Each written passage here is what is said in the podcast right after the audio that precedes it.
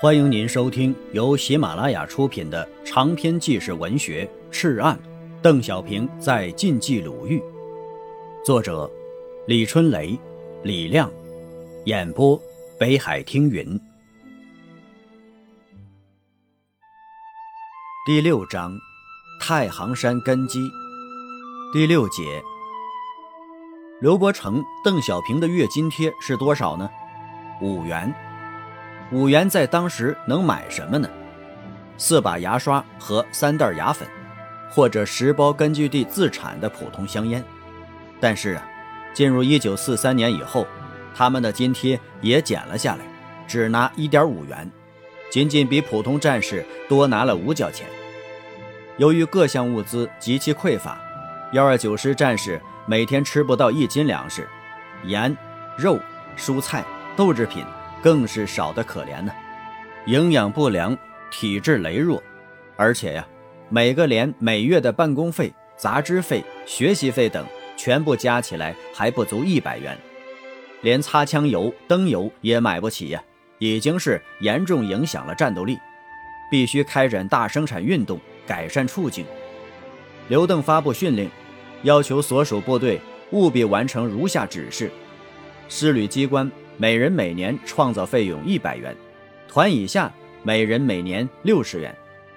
一九四二年的冬天呢，幺二九师全体官兵开展了各种各样的生产活动，开荒种地、兴修水利、饲养家禽、编织金筐。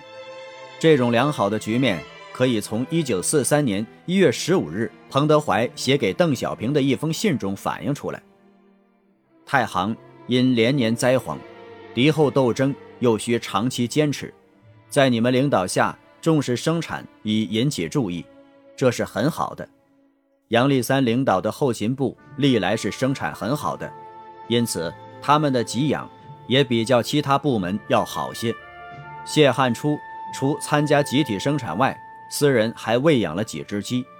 某单位伙夫利用午睡的时间自制冬衣，不要公家发给。这是军队中的劳动英雄，应当表扬。但是啊，这项活动刚刚开始，却遭到了一部分人的批评。这些人呢，有的是高层领导，有的是党校理论教员，他们严厉斥责生产成绩好的单位和个人是在搞资本主义，给他们扣上了本位主义、经济主义、金钱观点、富农思想、发财观念的大帽子。幺二九师的太行山大生产运动，和陕甘宁边区的南泥湾开荒不同。南泥湾呢是在没有作战任务的情况下进行的，而这里却是在敌后根据地边作战边进行的。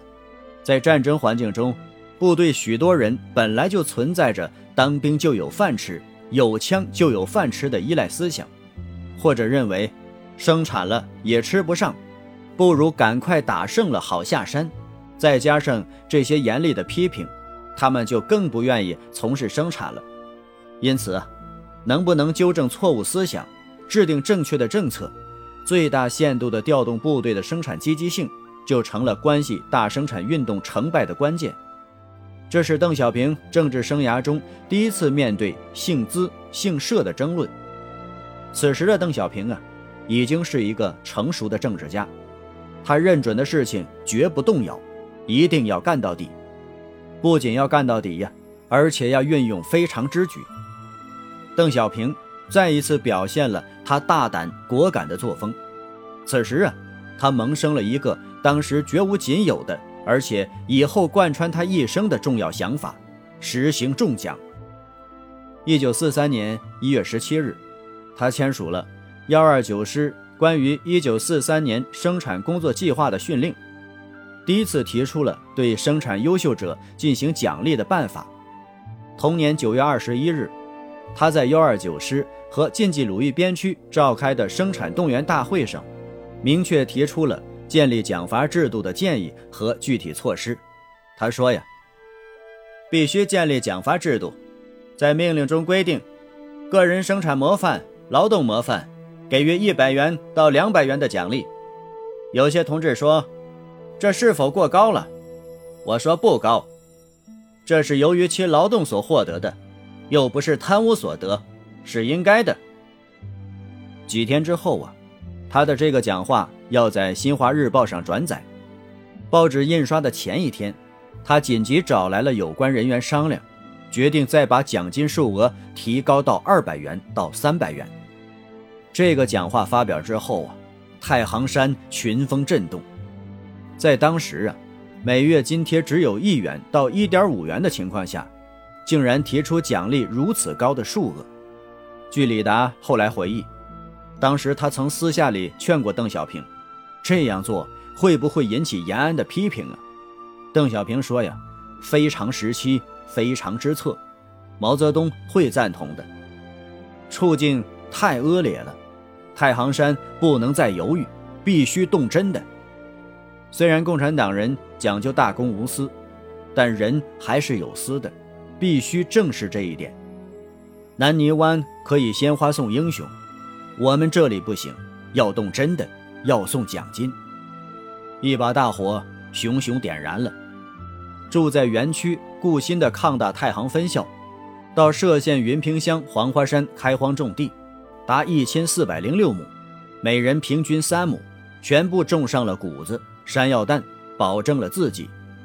歙县独立营利用荒地、坟地、河滩、沟边、路旁等闲散空地一百二十亩，一九四三年共生产蔬菜八万多斤，粮食七千多斤。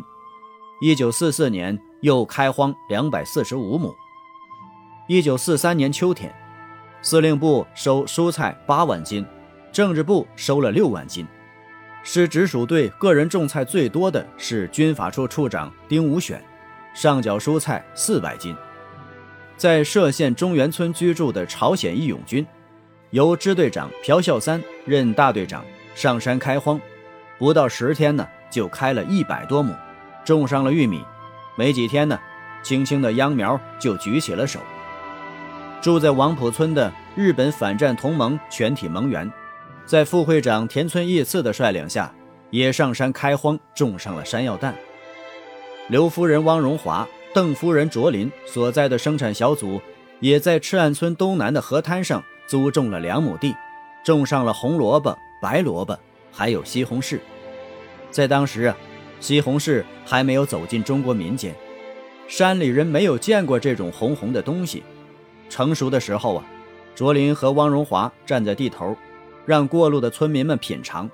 山民们咬一口，全吐了，酸酸的，没什么吃头，远不如咱们山上的柿子解饿。几天以后啊，山民们吃出味儿来了，都来卓林的地边转悠。卓林也看出了山民的心思，傍晚的时候啊，便挎着篮子，每家送上两个西红柿，顺便。还送了一包种子。第二年的时候啊，漳河边的菜地里，便挂满了红莹莹的灯笼。山坡上，水车在吱吱地响着，昼夜转动，疲惫却持久。在大生产中，姓资姓社的讨论呢，还发生过一次，也很有趣。